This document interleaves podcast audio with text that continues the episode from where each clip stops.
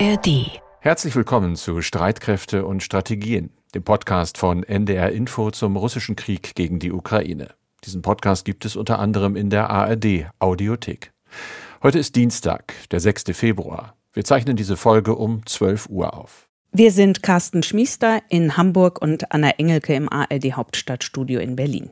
Und es ist ja auch bei uns so, selbst nach fast zwei Jahren mittlerweile Streitkräfte und Strategien zum Krieg in der Ukraine, dass bestimmte Ausgaben dieses Podcasts oder bestimmte Sätze und Gedanken darin eben noch lange nachklingen, dass sie einem einfach nicht aus dem Kopf gehen wollen. Etwa wenn wie in der vergangenen Ausgabe eine ukrainische Friedensnobelpreisträgerin um mehr Waffen für ihr Land bittet, damit es sich besser gegen die russischen Angreifer wehren kann. Oder wenn wir ohne jeden politischen oder militärischen Filter einfach mal mitkriegen, wie die Menschen in den Städten, vor allem nahe der Front, und wie dort auch die ukrainischen Soldaten denken, die natürlich auch merken, dass es für sie und für ihre Sache aktuell nicht gut aussieht und dass im Westen immer wieder Rufe nach Verhandlungen und endlich nach Frieden laut werden.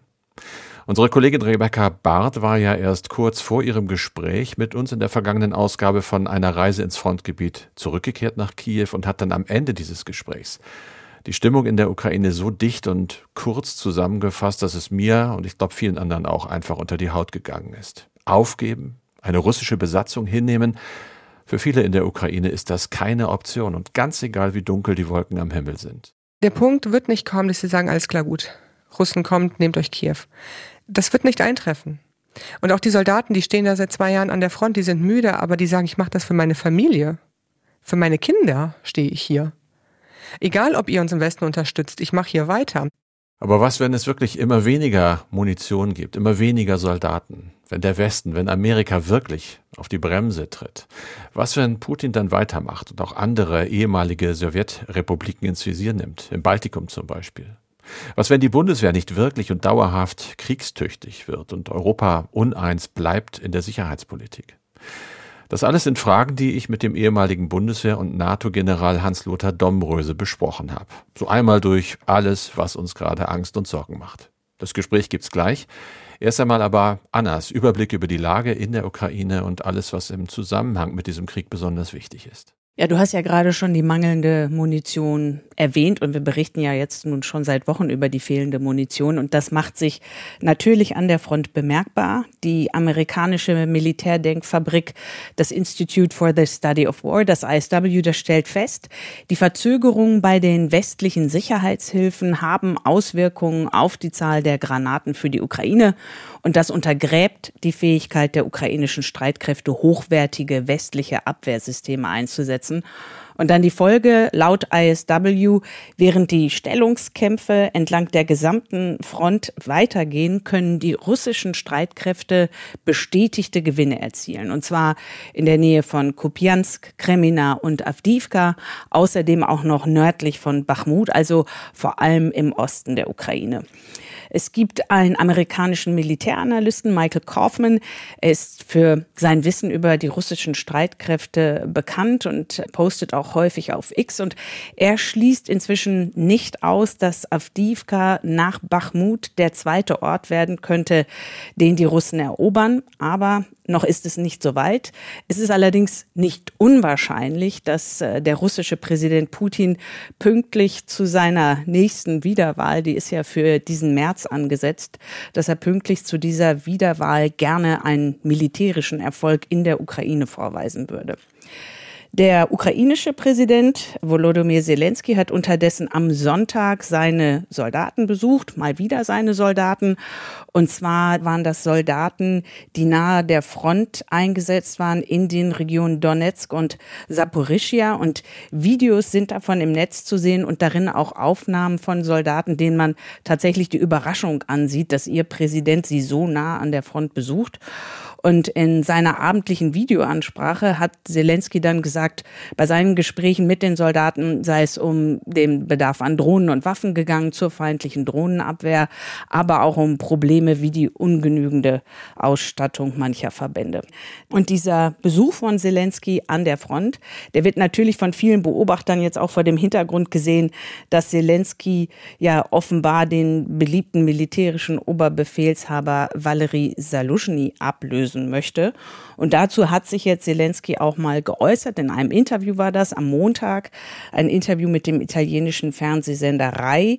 Und darin sagte Zelensky wörtlich, ein Neustart ist notwendig und er meinte, es gehe um die Ablösung einer Reihe führender Repräsentanten des Staates, nicht nur innerhalb des Militärs. Wen er genau ablösen will, das hat Zelensky nicht verraten.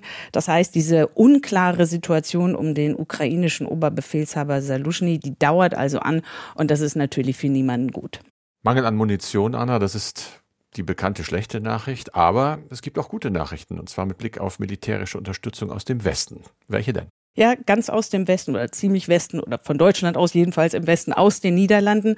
Da kam am Montag eine gute Nachricht und zwar das dortige Verteidigungsministerium hat angekündigt, zusätzlich zu den bereits versprochenen 18 Kampfjets vom Typ F-16 noch sechs weitere zu überstellen. Das heißt also, allein von den Niederlanden soll die ukrainische Luftwaffe dann 24 Flugzeuge dieses amerikanischen Typs erhalten. Und mit diesen sechs weiteren Jets steigt dann die Zahl aller in der Ukraine erwarteten F-16-Maschinen auf mindestens 43. Die ukrainischen Piloten werden jetzt ja schon seit einigen Monaten ausgebildet. Das muss ja auch eine intensive Ausbildung sein. Diese Ausbildung findet statt in Dänemark, in den USA und seit kurzem auch in Rumänien. Und die ersten F-16 mit ausgebildeten Piloten, die könnten im Frühling in der Ukraine ankommen. Das heißt dann also so früh wie März oder so spät wie Juni. Mal gucken, wie der Frühling da genommen wird zeitlich. Keine guten Nachrichten kommen aus den USA. Im US-Kongress hängt ja schon seit vergangenem Herbst ein milliardenschweres Hilfspaket fest. Darüber haben wir ja auch schon häufiger gesprochen. Dieses Hilfspaket, da geht es um die Ukraine, aber auch um Israel und die Zivilbevölkerung in den Palästinensergebieten. All die sollen Milliarden aus diesem Paket bekommen. Für die Ukraine sind 60 Milliarden Dollar vorgesehen und ein Großteil davon wäre halt militärische Unterstützung und darunter auch die dringend benötigte Munition. Und nun ist es so, dass im Gegenzug die Republikaner gesagt haben, sie würden dann zustimmen, oder zumindest hatten sie das ursprünglich gesagt, sie würden dann zustimmen, wenn sich die Demokraten und der US-Präsident, wenn sie sich auf Verschärfung bei der Einwanderung an der US-mexikanischen Grenze einließen. Und seit dem Wochenende gibt es nun tatsächlich einen Kompromissvorschlag für das Hilfspaket, ausgehandelt von republikanischen und demokratischen Senatoren. Das ist ja eigentlich eine gute Sache, ein Kompromisspaket. Aber die Anzeichen und die Reaktionen anderer republikanischer Senatoren lassen vermuten, dass dieses Hilfspaket nicht die nötigen 60 Stimmen im US-Senat bekommt. Und selbst wenn dieses Paket diese Stimmen bekommen sollte, dann wird es in jedem Fall im vom Republikaner dominierten Kongress im US-Repräsentantenhaus scheitern. Das hatte schon der republikanische Mehrheitsführer im Repräsentantenhaus Mike Johnson angekündigt. Er hat gleich abgewunken am Wochenende und klargemacht, seine Republikaner würden dagegen stimmen. Das hat viel mit dem mutmaßlich republikanischen Präsidentschaftskandidaten Donald Trump zu tun. Er möchte nämlich mit dem Thema Einwanderung Wahlkampf machen und seinem politischen Gegner, das ist ja US-Präsident Joe Biden, dem will er halt vor der Wahl der Präsidentschaftswahl im November keinen Erfolg gönnen. Und wenig überraschend hat Trump die Kongressabgeordneten seiner republikanischen Partei aufgefordert, gegen den Kompromissentwurf für das Ukraine-Hilfspaket zu stimmen. Und das eigentlich trotzdem in diesem Hilfspaket sehr weitgehende Zugeständnisse der Demokraten in Sachen US-Grenzsicherung drin sind. Aber das überzeugt Donald Trump nicht. Er schreibt auf seiner Plattform Truth Social, seid nicht dumm, wir brauchen ein separates Grenz- und Einwanderungsgesetz, das nicht in irgendeiner Weise mit der Auslandshilfe verknüpft sein solle. Das Gesetz sei ein großes Geschenk für die Demokraten und Todeswunsch für die Republikanische Partei. Also das äh, sieht nicht gut aus für diesen Kompromiss und mit Blick auf diesen Streit und dieses Ringen um das insgesamt ja mehr als 118 Milliarden Dollar schwere Hilfspaket für die Ukraine, für Israel und für die Palästinenser in den Gebieten und auch noch für den Indo-Pazifik. Da kommentiert jetzt die Washington Post, how Trump is already damaging US national interest, also wie Trump jetzt schon die nationalen Interessen der USA beschädigt, eben weil die USA durch dieses Gezerre um die Militärhilfen und die Konsequenzen daraus für die Ukraine eben kein verlässlicher Partner mehr für ihre Alliierten sind. Und das in einer Zeit, in der ja gerade diese Verlässlichkeit Teil der Abschreckung sein müsste, mit der der Westen Putin davon abhalten soll, noch Schlimmeres überhaupt zu denken, geschweige denn zu planen oder vielleicht am Ende sogar zu machen.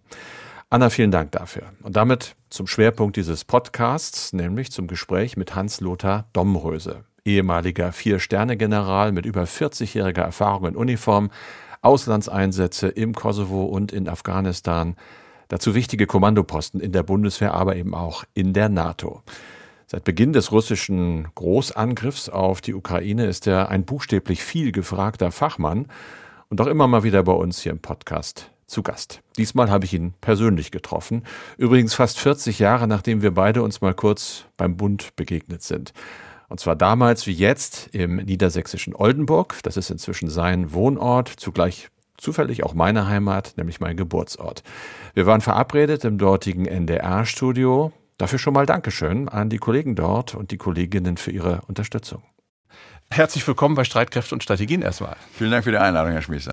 Wir reden vornehmlich über den Krieg in der Ukraine. Wir reden immer mal auch über das, was da im Nahen Osten passiert, aber im Moment schwerpunktmäßig Ukraine. Und dort fangen wir ja eigentlich immer in diesem Podcast an, die Lage zu beurteilen. Wir sagen seit Wochen, große Bewegungen an der Front sind nicht da. Wir wissen aber, und das hat Freitag die Kollegin Barth erzählt, Munitionsmangel, Personalmangel, jetzt auch noch möglicherweise Machtkampf an der Spitze. Wie beurteilen Sie, kurz gesagt, im Moment die Lage dort? Ja, wir gehen ja fast auf den zweijährigen Beginn der russischen Invasion. Das ist schon tragisch genug. Und wir haben damals gedacht, eine Weltmacht macht das ruckzuck. Denn von Belarus bis nach Kiew sind es etwa nur 80 Kilometer und da sind die Ukrainer sehr stark gewesen in der Verteidigung, haben die Russen vertrieben, unfassbar. Da hatten wir so eine Art Hype und dachten, Donnerwetter, die erwehren sich erfolgreich und das wird schon irgendwie gut gehen, bei aller Tragik, die es da ist. Über die zwei Jahre jetzt müssen wir leider feststellen, dass sie sich festgefahren haben in dem äh, Landstrich etwa 1000 Kilometer lang von Charkiw im Nordosten bis Cherson im Südwesten, wenn man so will.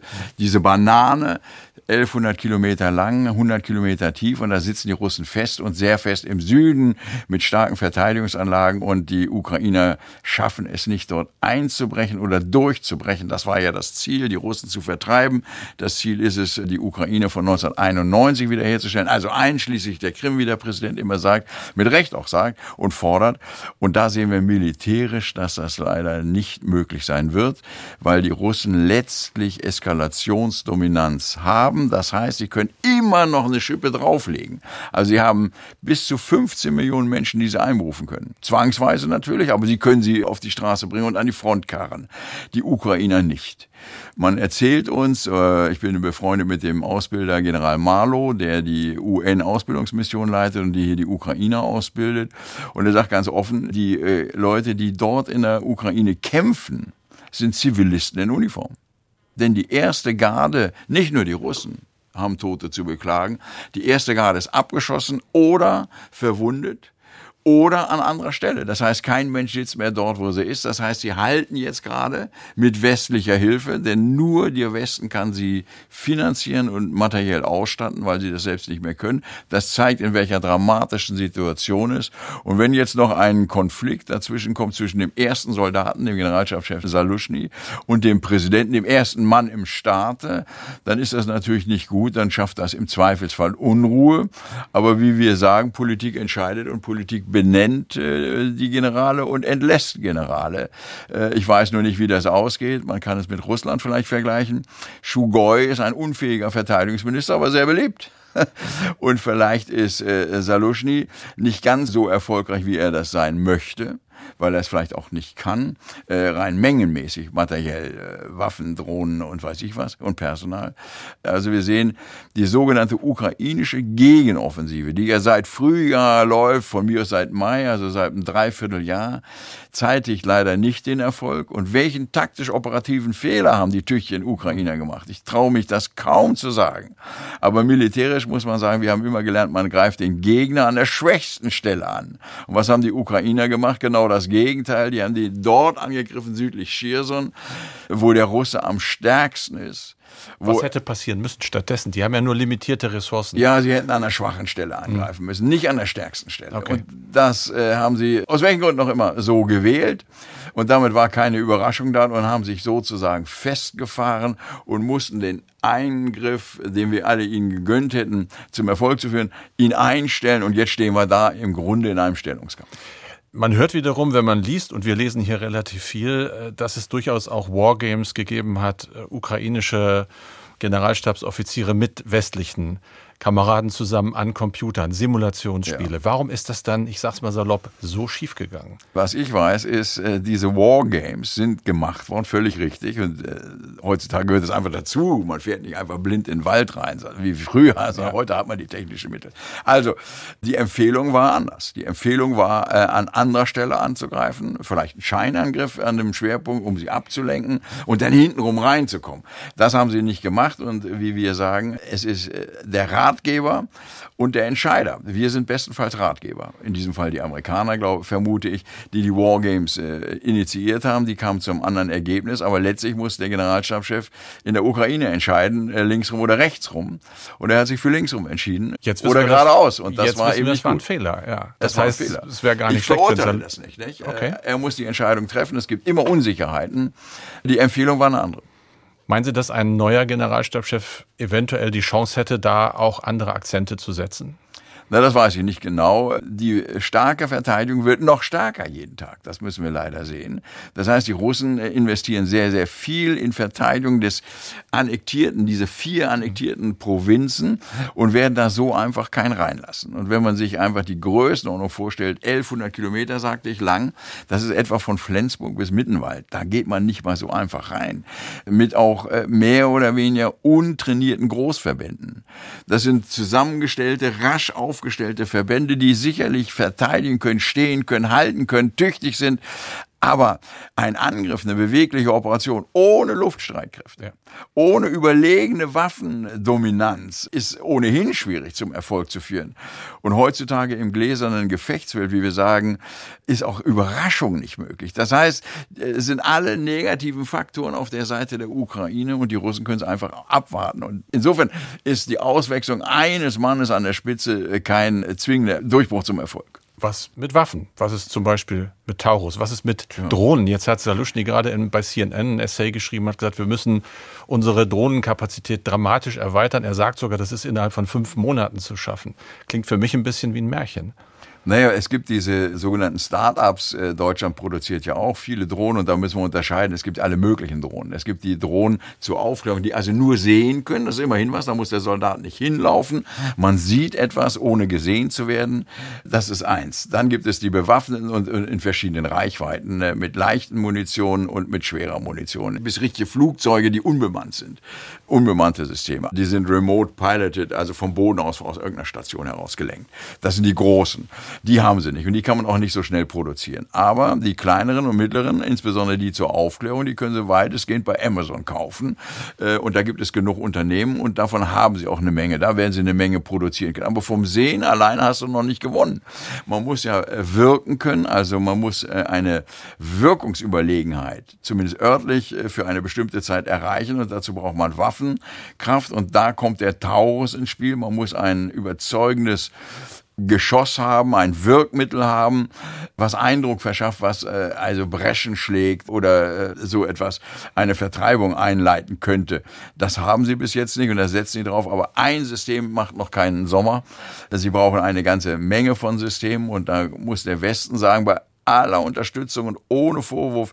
Wir haben immer nur das gegeben, wie man so schön sagt im Englischen, too little, too late. Wir haben immer nur das gegeben, wenn wir gemerkt haben, Achtung, die stehen vorm Ende Dann haben wir nachgefüttert. Also wir haben nur ganz wenig Leopard 2 gegeben, aber viele Leopard 1. Der Leopard 1 ist kein schlechtes Fahrzeug, aber nicht die Creme de la Creme. Und so ist es auch bei den Amerikanern. Die liefern Panzer und die äh, Briten und Franzosen auch. Wir geben also immer die etwas ausgelaufenen Modelle, die noch gut sind, aber nicht State of the Art. Und was insbesondere den Ukrainern fehlt, ist das, was man dritte Dimension nennt. Alles, was durch die Luft kommt. Und das sehen wir ja, es ist ein Drohnenkrieg geworden. Das haben wir schon gesehen im Bergkarabach. Seinerzeit die türkischen Drohnen. Jetzt sind es alle möglichen Drohnen von allen möglichen Herstellern, die man schnell produzieren kann. Ich höre, dass eine Drohne heute eine Lebensdauer hat nur noch von 24 Stunden. Dann hat der jeweilige Gegner, die Russen haben auch dazu gelernt, die Frequenz raus. Und wenn sie die Frequenz haben, jammen sie die und dann stürzen die irgendwo ab und erzielen keine Wirkung. Man kann sie ableiten. Äh, und deswegen ist es ein wahnsinniges Rennen mit diesen Hightech, wenn Sie so wollen, der Nerds, die ganz schnell rumfummeln. Immer wenn einer abstürzt, rauskriegen wir, ah, Frequenz 4312 sofort 4312 Frequenz jammen und dann fliegen die alle ins Nirvana. Und das läuft zurzeit. Also diese Geschwindigkeit erfordert Nachschub, also Munition, Munition, Munition. Und die Drohnen sind heute, diese modernen Drohnen, im Grunde eine intelligente Munition, die äh, selbstsuchend ihr Ziel findet. Aber wenn man sie erkennt, die Frequenz, dann kann man sie ablenken. Und das machen die Russen zurzeit. Also selbst wenn dem Präsidenten in der Ukraine es gelingen sollte, viel zu produzieren, was ich wünsche, ist immer die Frage, schafft er das täglich? Schafft er es täglich die Überlegenheit? Und wir sehen jetzt leider, bei den Russen, dass sie so dazugelernt haben, auch technologisch, dass sie das äh, aufklären können, jammen können, verhindern können, sozusagen elektronischen Zaun bilden. Und sie haben dazugelernt, unsere wunderbaren Abwehrwaffen. Also Iris T ist ja genannt worden von Deal Defense vom Bodensee oder Sky Ranger, wie der glaube ich von Rheinmetall heißt, der die Drohnen abschießen kann oder die Raketen. Die haben die Russen gelernt, wenn man viel schickt, ganz viel, dann kommen welche durch. Ja. Also wie haben wir früher gesagt, viele Hasen sind das Igel tot. Und hier ist es jetzt auch so, wenn sie einzelne Drohnen schicken auf Kiew, dann fangen die die alle ab, die Systeme. Es heißt, sie haben den November- und Dezemberproduktion, die Russen, gespart, produziert, mhm. gespart und die alle jetzt auf einmal im Januar geschickt und dann kommen von 100 eben ein Dutzend durch oder so, also eine bestimmte Anzahl durch und erwirkt diesen großen Schaden. Das heißt, es ist jetzt ein Wettlauf an Mengengerüsten. Wer mehr hat, kommt letztlich durch. Das klingt im Prinzip aber so, das geht jetzt weiter so.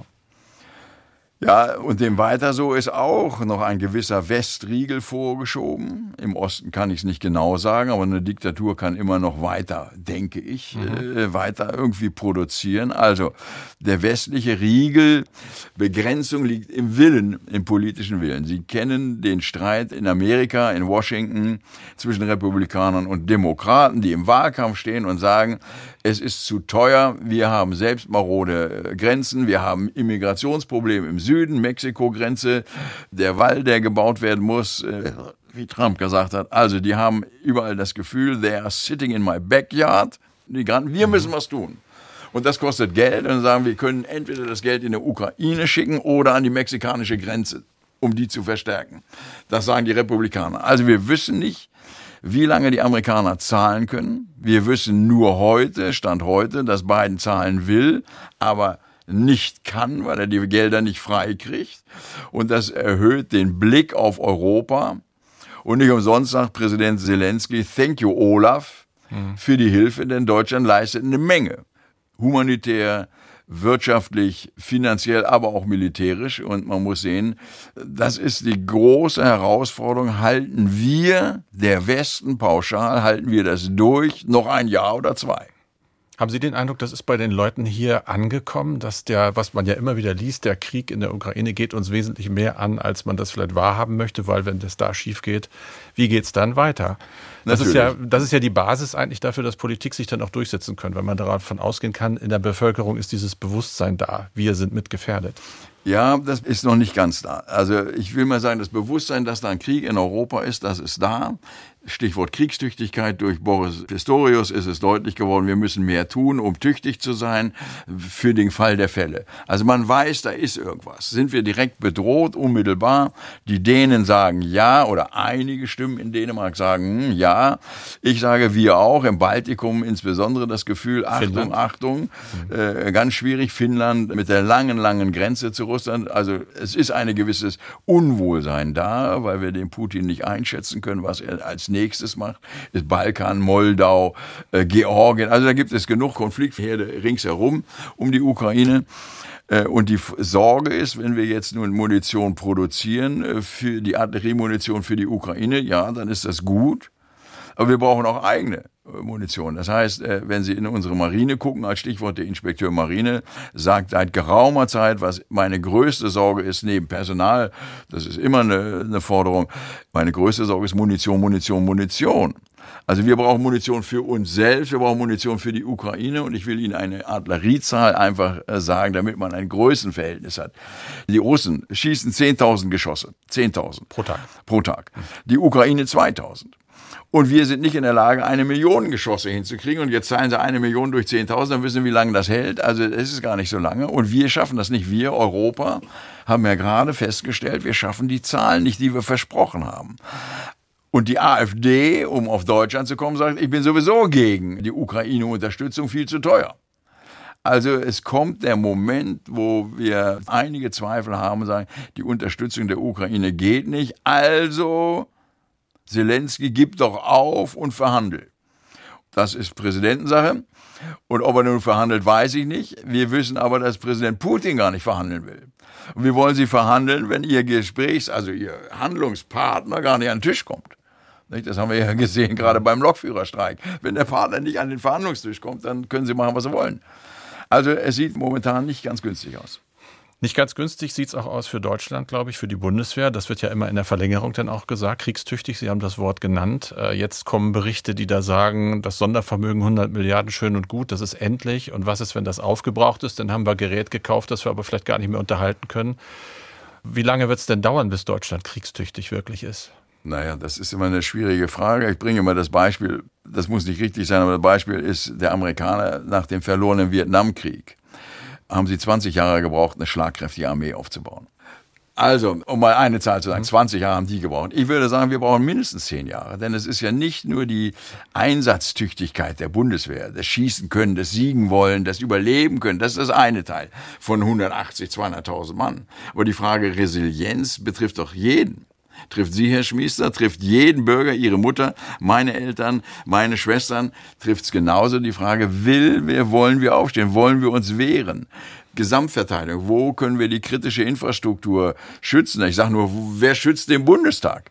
Wer schützt den Hamburger Hafen oder Wilhelmshaven, wo die Verstärkungskräfte reinkommen? All das kostet Mittel, Flugabwehr, Raketenabwehrsysteme, äh, die wir jetzt gerade sehen in der Ukraine, die brauchen wir ja selbst. Also schaffen wir das. Und jetzt finanziell äh, sprechen Sie das Sondervermögen an. Das ist ganz großartig, dass Olaf Scholz am 27. in der Zeitenwende-Rede, drei Tage oder fünf Tage nach dem Einmarsch der Russen, diese Rede gehalten hat und das Geld freigesetzt hat. Das äh, kann man nicht kleinreden. Das ist großartig. Aber das ist endlich, wie Sie vollkommen richtig sagen. Es gibt Zahlen, die ich kenne, die, ich kenne nicht alle Details natürlich, aber die sagen etwa in 27 ist das alles weg. Und wenn dann die Klamotten, wenn ich das sportlich ausdrücken darf, kommen, die wir alle bestellt haben, die Hubschrauber, die Flugzeuge, die Panzer und Haubitzen, wenn die alle da sind und das Personal auch noch da ist und dann üben die, das heißt, der Verteidigungshaushalt verbraucht sich durch Betrieb. Das heißt, ab 27 plus ich lege mich jetzt nicht auf ein Jahr fest, weil ich nicht genau die Insight habe. Ab 27 plus können wir nichts mehr investieren. Und eine Firma, die nicht investieren kann, verrottet. Also wir haben ein finanzielles Problem am Horizont. Und deswegen ist das nächste Jahr so wichtig. Wir machen ja immer mittelfristige Finanzplanung. Und nächstes Jahr muss das ja einen neuen Plan gehen, wie es im 28 weitergeht. Da muss ja der Finanzminister Lindner, die Bundesregierung rauskommen und sagen, wie stellen Sie sich das weiter vor? Zurzeit ist es ein Fragezeichen, mhm. weil es ist noch nicht so weit, das zu planen. Und wenn wir das richtig ausplanen, dann reden Leute von einer Lücke zwischen 100 und 300 Milliarden. Das können Sie sich jetzt aussuchen. Es ist eine Lücke, die oberhalb, äh, die mindestens dreistellig im Milliardenbereich steht. Und das ist viel regierungsunabhängig. Also auch eine Unionsregierung hätte das, die Situation, dass wir mehr brauchen. Und dann kommt noch, äh, das ist nur das Finanzielle. Da könnte ich auch Minister Schäuble zitieren, der sagte, ist ja nur Geld. Mhm. Also Geld, da brauchen wir eine starke Wirtschaft. Und dann ist die Frage der Resilienz, also der, der Bürgerbeteiligung, Gesamtverteidigung haben wir Bunker. Wir sehen aus der Tagesschau heraus, wie die Schulunterrichte in U-Bahn-Schächten haben oder in bunkerartigen Anlagen. In der Ukraine. In der Ukraine. Ja. Hier in Oldenburg haben wir, glaube ich, zwei Bunker, von dem einer äh, verrottet sein soll. Und der andere, sagen wir, äh, tüchtig. Wir haben 180.000 Einwohner, grob, die passen da nicht in alle rein. Also ich will damit sagen, eine U-Bahn haben wir nicht. Mhm. Brauchen wir auch nicht in Oldenburg, aber haben wir nicht. Also diese ganze Frage des Schutzes der Zivilbevölkerung, des Schutzes der Bevölkerung Deutschlands, 80 Millionen, äh, ist ungeklärt bezogen auf einen möglichen Kriegsfall. Und Kriegsverlauf ist das Stichwort. Wir haben ja alle, ich weiß nicht, ob das Ihnen so ging, mir ging es ganz gewiss so, den Krieg, den wir da jetzt sehen, teilweise Häuserkampf, ja. äh, Stellungskrieg, Tunnelkampf. Haben, haben wir für ein. Ding der Vergangenheit gehalten, oder? Wir haben doch gesagt, das ja. wird doch Hightech. Das werden chirurgische Schnitte, wie das ja, immer so ja. zynisch hieß. Und Pustekuchen. Wir stehen jetzt wieder da. Was hat das für Konsequenzen? Wir brauchen eben doch Infanterie nach wie vor. Ja. Ich stimme Ihnen zu. Also die Vorstellung, man könne alles cybern und dann ist gut, äh, ist falsch. Habe ich auch für immer falsch gehalten, denn Sie können mit Cyber eine Menge machen. Eine Menge machen. Äh, ich sagte ja Drohnen jammen, also ablenken und alles mögliche, Spionage, Satelliten. Ähm, Sie können vor allem diese Bots einsetzen mit Fake News. Sie können alles Mögliche machen aber damit können sie nicht die Ortschaft oder die Stadt Oldenburg verteidigen und damit den Bevölkerungen direkt schützen. Dazu brauchen sie Soldaten an der Kreuzung, äh, äh, die verhindern, dass hier jemand eindringt. Äh, völlig richtig. Und dazu brauchen sie eine große Armee und das führt sofort zu der Frage, wie ich finde, von Pistorius richtig gestellt. Wir müssen uns überlegen, wie machen wir es mit der Reserve. Nicht? Wir haben jetzt zurzeit kein äh, richtig funktionierendes System der Einberufung. Wir mustern nicht. Wir wissen gar nicht, wie viele 18-Jährige wir haben, Jungen und Mädchen. Völlig wurscht jetzt. Und äh, Durchhaltefähigkeit. Wenn ich eine traurige Zahl nennen darf. Man sagt, dass bis jetzt ungefähr beide Seiten rund 300.000 Tote und Verwundete haben. Es ist wirklich tragisch. So, wir haben 200.000 Soldaten. Jetzt sehen wir noch 30.000 Reservisten dazu, sind wir großzügig, sagen wir 250.000, dann wissen Sie, wie lange die halten. Rein technisch besprochen. Mhm. Ohne ins Leid zu gehen. Das heißt, man muss sich überlegen, für eine kriegerische Auseinandersetzung, muss man äh, eine Art von Einberufung, Wehrpflicht, äh, Reservistenorganisation aufbauen, die auch wieder Geld kostet, die aber dann auch dazu beiträgt, dass man an den Küchentischen wieder sich unterhält über die Frage, äh, was machen wir denn, wenn du 18 wirst? Gehst du in eine Blaulichtorganisation oder gehst du für ein Jahr in die Bundeswehr? Und bei meinen Vorträgen sage ich immer, ihr werdet ja alle, ihr werdet ja alle 100 Jahre alt. Und wenn ihr ein Jahr für den Staat dient, dann ist das nur ein Prozent. Deswegen bin ich dafür. Also so ein bisschen Back to the Future, wie ja. Sie sind eine Ecke älter als ich, aber ja, wir, ja, sind beide, wir sind beide schon nicht mehr ganz frisch. Also wir haben den Kalten Krieg erlebt als Soldaten, Sie als Berufssoldat, ich als Wehrpflichtiger. Das war damals ja, ich fand es immer irgendwo ja auch nicht vorstellbar, die Szenarien, die man uns damals präsentiert hat mit Nuklearschlägen. Und plötzlich, 40 Jahre später, ist das alles wieder da.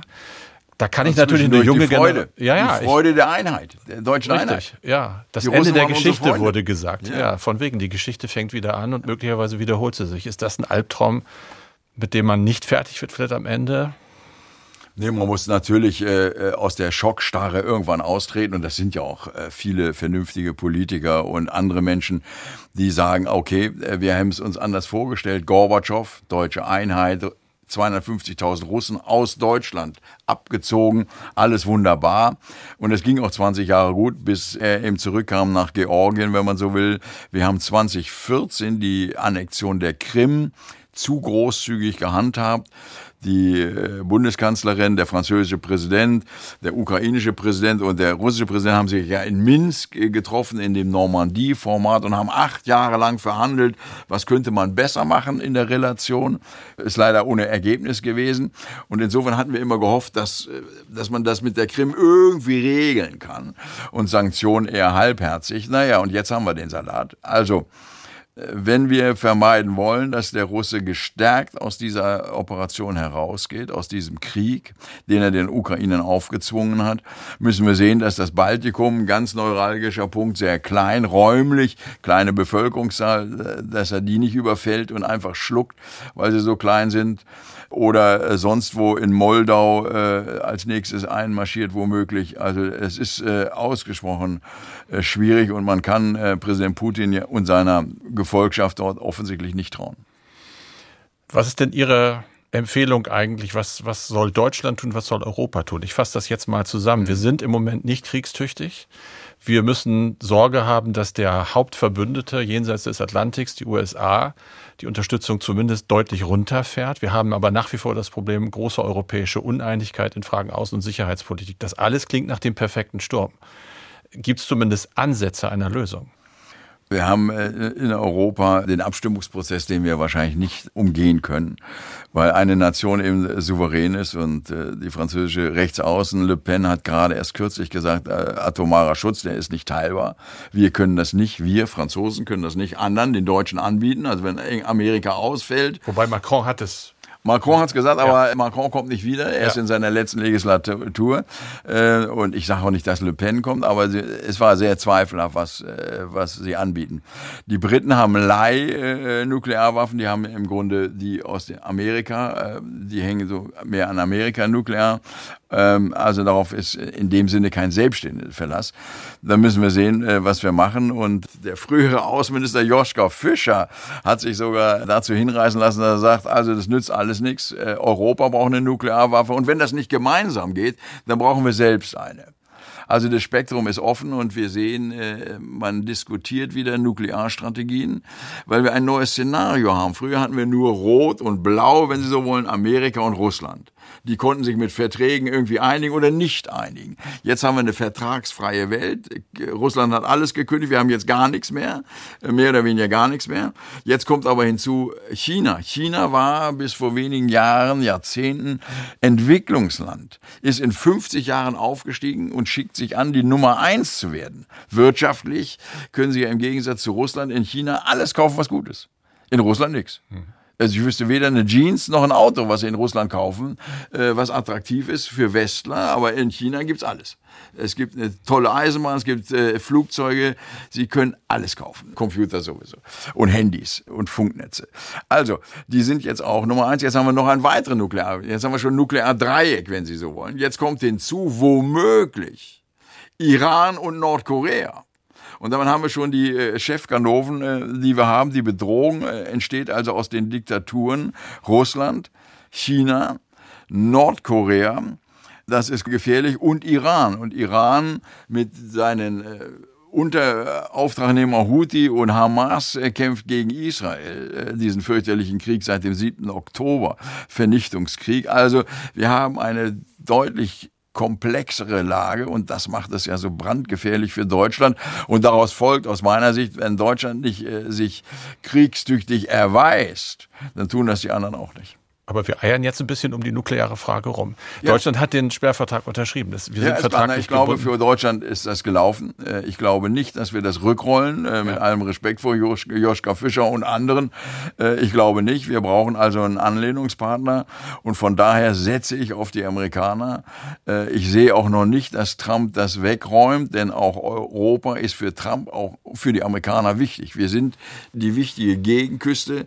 Ich glaube, und die Amerikaner Amerikaner haben großes Interesse daran, dass Europa mit 450 Millionen Einwohnern, die letztlich die gleiche Fasson haben zu leben, stabil ist. Und insofern bin ich noch optimistisch, dass wir uns auf den amerikanischen Schutz äh, verlassen können. Ich halte es auch für richtig, dass der Kanzler jetzt dort dieser Tage hinreist, wenn nicht sogar heute, nach Amerika und das nochmal äh, unterstreicht, die transatlantische Partnerschaft. Und NATO, das A steht für Atlantik, transatlantische Partnerschaft, die müssen wir nicht kleinreden, die ist unsere Lebenslinie. Das wäre der letzte Punkt, den ich habe. Wie stark ist die NATO noch? Die wurde ja schon für Hirntod ja. erklärt von Herrn Macron. Ja. Mittlerweile hat man den Eindruck, da fließt aber wieder Blut und die Synapsen sind noch da. Nur reicht das alles, wenn Amerika auch nur ein bisschen vom Gas geht. Trump hatte damals gesagt, auf Hirntod hatte er gesagt, ist obsolete, also ist mhm. überflüssig. Äh, alles hat sich nicht bewiesen. Die NATO ist rund eine Million Soldaten stark. Wir sind stark. Wir sind halt nur äh, so ein bisschen ungeordnet. Wir haben, weiß ich, wie viele Panzertypen, wie viele Fahrzeugtypen, weil eben jede Nation Arbeitsplätze schaffen will mit eigener Rüstungsindustrie. Wir kommen nicht umhin durch den Druck aus den fünf äh, äh möglichen Krisenherden heraus, uns äh, enger noch zusammen zu orientieren, zusammen zu schweißen. Das äh, deutsch-norwegische Schiffsbauprogramm ist eins dieser Sachen oder die vertiefte zusammen mit Frankreich und Holland ist sehr positiv zu nennen und es wird weitergehen äh, mit Tschechien und äh, vielleicht auch mit Polen, jetzt wo dann äh, neuer Wind ist. Also wenn wir uns selbst noch verkrachen, und selbst das Leben schwer machen, machen wir es dem Putin leicht. Und das, äh, glaube ich, ist nicht in unserem Interesse. Sie waren in Ihrer letzten Verwendung vier Sterne General in einem hohen NATO-Kommando. Sie kennen wie kaum ein anderer die inneren Mechanismen Meinen Sie, da ist genug Spannkraft da und auch genug äh, Klebstoff, der auch, sagen wir mal, die generelle, die entscheidenden Ebenen befähigt, selbst wenn die Politik sich streitet, auf deren Ebenen darunter dafür zu sorgen, dass es läuft? Ich hoffe das und ich habe das immer so erlebt. dass Klebstoff äh, sind eigentlich die Soldaten. Denn äh, es ist in allen Armeen, die ich kenne, äh, so, dass es immer so ist. Äh, äh, es wird Pros und Cons überlegt, was ist gut, was ist schlecht und hinterher wird irgendein Commander entscheiden und dann machen alle das, was entschieden ist. Weil das überall so ist. Das Problem ist die Politik. Wenn sich die Politik nicht einigt, wir hatten das einmal bezogen auf Afghanistan, Deutschland und Frankreich, wir konnten uns nicht gemeinsam einigen auf einen gemeinsamen Auftrag. Und da ist die deutsch-französische Brigade nicht geschlossen eingegangen. Die Franzosen haben sie in den Osten gesetzt und wir haben sie in den Norden gesetzt, weil wir den Norden hatten. Also in Afghanistan. Die Politik muss sich entscheiden. Die Militärs machen das, was die Politik entschieden hat und wir verstehen uns, weil es überall gleich ist. Die Mechanismen sind gleich in der NATO, die Sprache ist gleich, das ist Englisch, wir alle sprechen ein ordentliches, schlechtes Englisch und verstehen uns auf irgendeine Weise. Nein, das ist alles klar und wir wollen alle nicht verlieren. Wir wollen siegen. Also wenn wir eingesetzt sind, dann will man äh, äh den Verteidigungskrieg erfolgreich führen und den Gegner schlagen und dazu müssen wir kommen und ich glaube, das meint Minister Pistorius auch und der weiter als die Armee. Er meint, die ganze Gesellschaft muss auf irgendeine Weise resilient, kriegstüchtig sein, ohne dass wir mit Hurra in den Krieg ziehen wollen, denn das ist das Letzte, was ich brauche. Ich danke Ihnen für das Gespräch. Vielen Dank, Geschmister. Ja, und wir melden uns am Freitag wieder. Bis dahin freuen wir uns wie immer über Anregungen, Lob und Kritik. Alles bitte per Mail an streitkräfte.ndr.de. Es verabschieden sich Carsten Schmiester und Anna Engelke. Und wer jetzt weiter Podcast hören möchte, dem empfehlen wir Amerika, wir müssen reden. In der neuen Folge mit Ingo Zamperoni geht es auch darum, worüber wir hier am Anfang gesprochen haben, die fehlende Unterstützung aus den USA. Unterm Strich bleibt aber, dass dann es keine Gelder geben wird für die Ukraine, weil dieses Gesamtpaket, das da versucht wird zu schnüren, eben nicht durchgeht. Und das ist das große Problem. Und äh, ich glaube, das ist zwar schön, dass Olaf Scholz da nochmal für werben wird, äh, diese Woche in Washington. Äh, mit seiner Diplomatie und einer. mit seiner seine Charisma und helfen, dass durch der Kongress zu kommen. Also, ob jemand das machen kann, dann Vielleicht ist das Herr Scholz. Das lasse ich jetzt mal so stehen. Und äh, jeder macht sich seinen Reim darauf. Amerika, wir müssen reden, gibt es als Podcast alle zwei Wochen, zum Beispiel in der ARD Audiothek und überall dort, wo ihr, wo Sie gerne Podcasts hören. ARD